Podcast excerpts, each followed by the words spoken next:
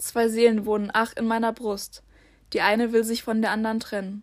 Die eine hält in derber Liebeslust sich an die Welt mit klammernden Organen.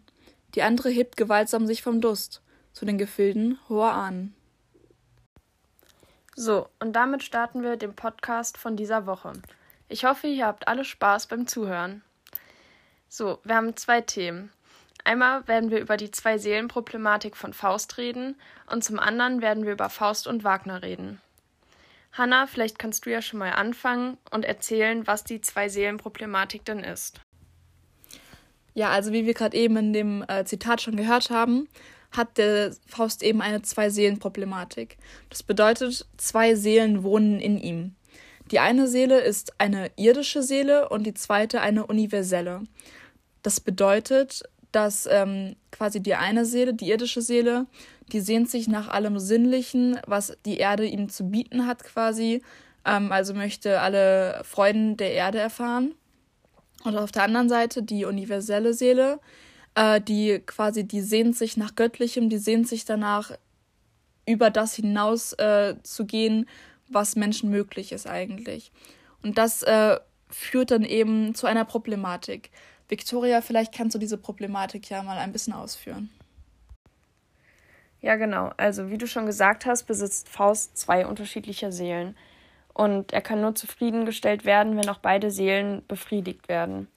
Das Problem dabei ist nur, dass die universelle Seele niemals befriedigt werden kann, da Faust nämlich nach dem Göttlichen strebt und das für Menschen halt einfach unerreichbar. Die Seelen sind sozusagen, die widersprechen sich halt einfach und deswegen sind sie auch im Widerstreit.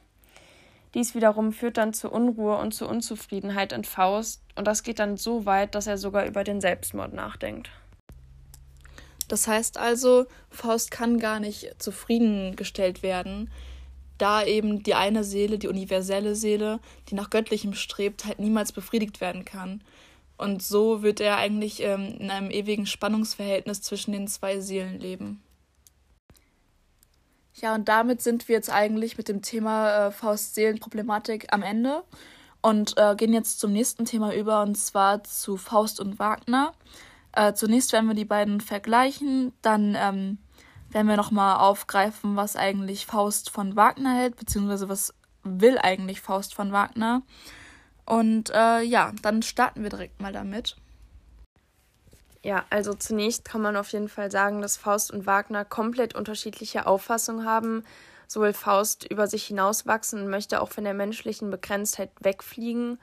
Und wegfliegen habe ich jetzt auch ganz bewusst gesagt, ähm, denn das verwendet er öfter, so zum Beispiel in Vers 1074, Oh, dass kein Flügel mich vom Boden hebt. Wagner auf der anderen Seite ist sehr zufrieden mit der menschlichen Begrenztheit, beziehungsweise es stört ihn nicht, ähm, denn er will einfach nur mehr Wissen anhäufen. Es geht ihm nicht darum, äh, wie Faust nach Göttlichen zu streben. Er möchte einfach nur die Menge an Informationen, die er hat, vermehren. Also ein weiterer Vergleichspunkt ist, ähm, dass Faust sich der Natur stark verbunden fühlt und kann sich in dieser auch sehr stark entfalten.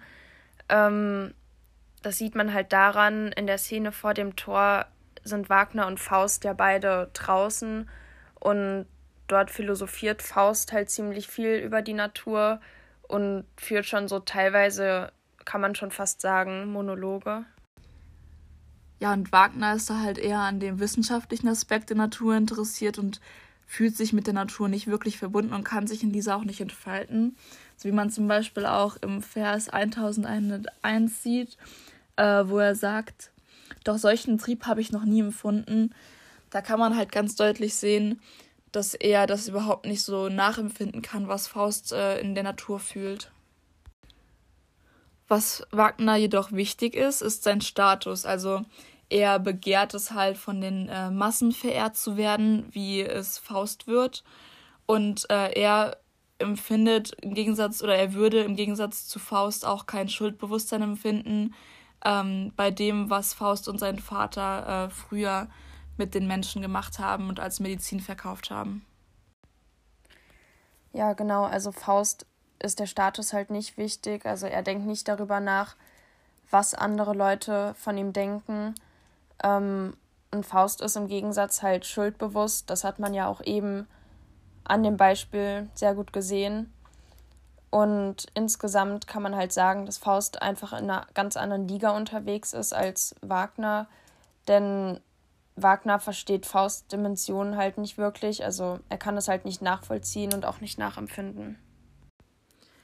Genau, und damit kommen wir zur nächsten Frage, und zwar, was hält Faust denn eigentlich von Wagner? Ja, also Faust kritisiert Wagner teilweise und belächelt ihn auch. Und Wagner ist ganz klar unter Faust und das weiß Faust auch. Ähm, jedoch kann man auch sagen, dass er halt einfach eine Bezugsperson für ihn ist und halt schon eine Art Freund ist. Ähm, und außerdem versucht Faust ihn halt auch immer wieder zu belehren, ihm halt Wissen weiterzugeben und es sozusagen spielt die Funktion eines Lehrers. So, jetzt sind wir eigentlich auch schon am Schluss von unserem Podcast. Hanna, ich wollte dich jetzt einfach nochmal fragen, ob du dich auf irgendeine Art und Weise mit Faust und seiner Zwei-Seelen-Problematik identifizieren kannst.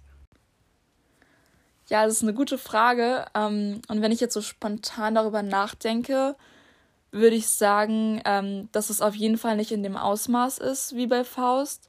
Aber ich glaube, da kann jeder sich so ein bisschen reinempfinden. Und zwar halt, dass eine Seite von uns oder auch von mir sich halt äh, nach Liebe sehnt, nach den äh, Freuden der Erde.